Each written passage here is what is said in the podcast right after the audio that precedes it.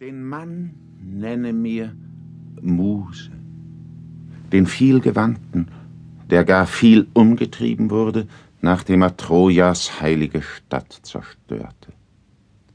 Von vielen Menschen sah er die Städte und lernte kennen ihre Sinnesart.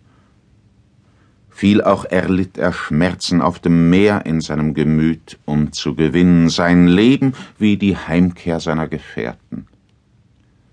Jedoch er rettete auch so nicht die Gefährten, so sehr er es begehrte.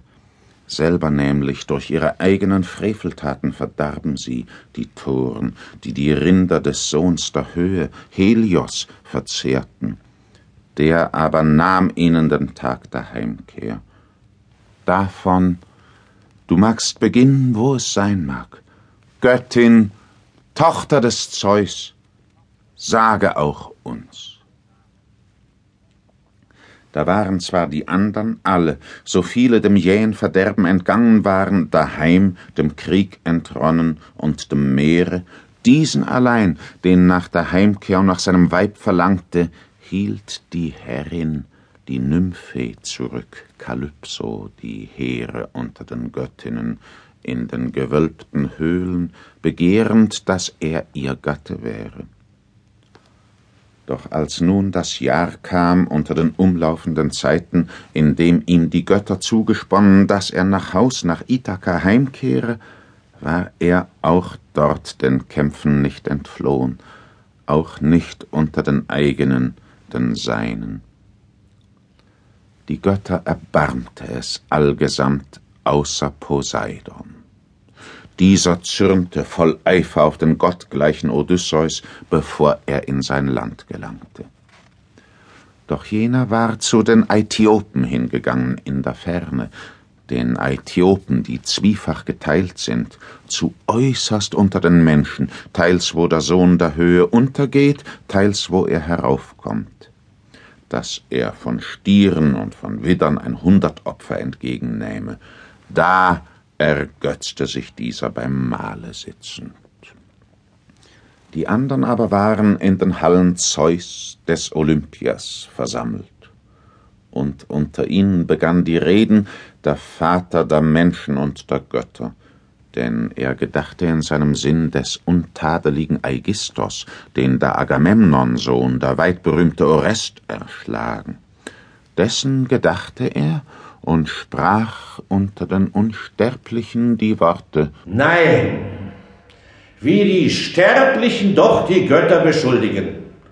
Denn von uns her sagen sie sei das Schlimme und schaffen doch auch selbst durch eigene Freveltaten über ihr Teil hinaus sich Schmerzen. So hat auch jetzt Aigisthos über sein Teil hinaus des Atreus Sohnes eheliche Gattin zur Frau genommen und ihn erschlagen, als er heimkam.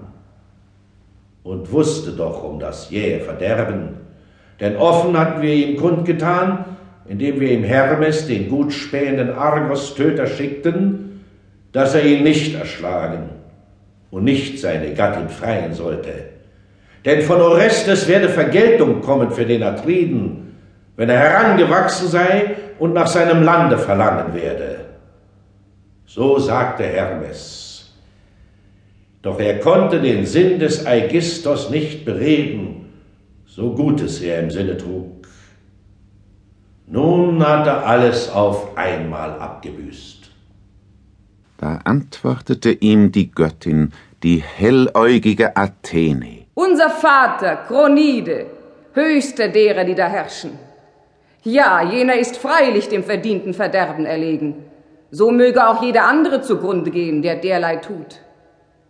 Mir aber ist um den Odysseus, den klug gesonnenen, das Herz zerrissen, den Unglückseligen, der schon lange entfernt den Seinen Leiden leidet auf der umströmten Insel, wo der Nabel des Meeres ist. Die Insel ist baumreich und eine Göttin bewohnt auf ihr die Häuser des böse gesonnenen Atlas-Tochter, welcher des ganzen Meeres Tiefen kennt und hält die Pfeiler, er selbst die Großen, die Erde und Himmel auseinanderhalten. Dessen Tochter hält den Unglückseligen, den Jammernden zurück, und immer sucht sie ihn mit weichen, einschmeichelnden Worten zu bezaubern, dass er Ithakas vergesse. Doch Odysseus, der sich sehnt, auch nur den Rauch aufsteigen zu sehen von seinem Lande, wünscht sich zu sterben.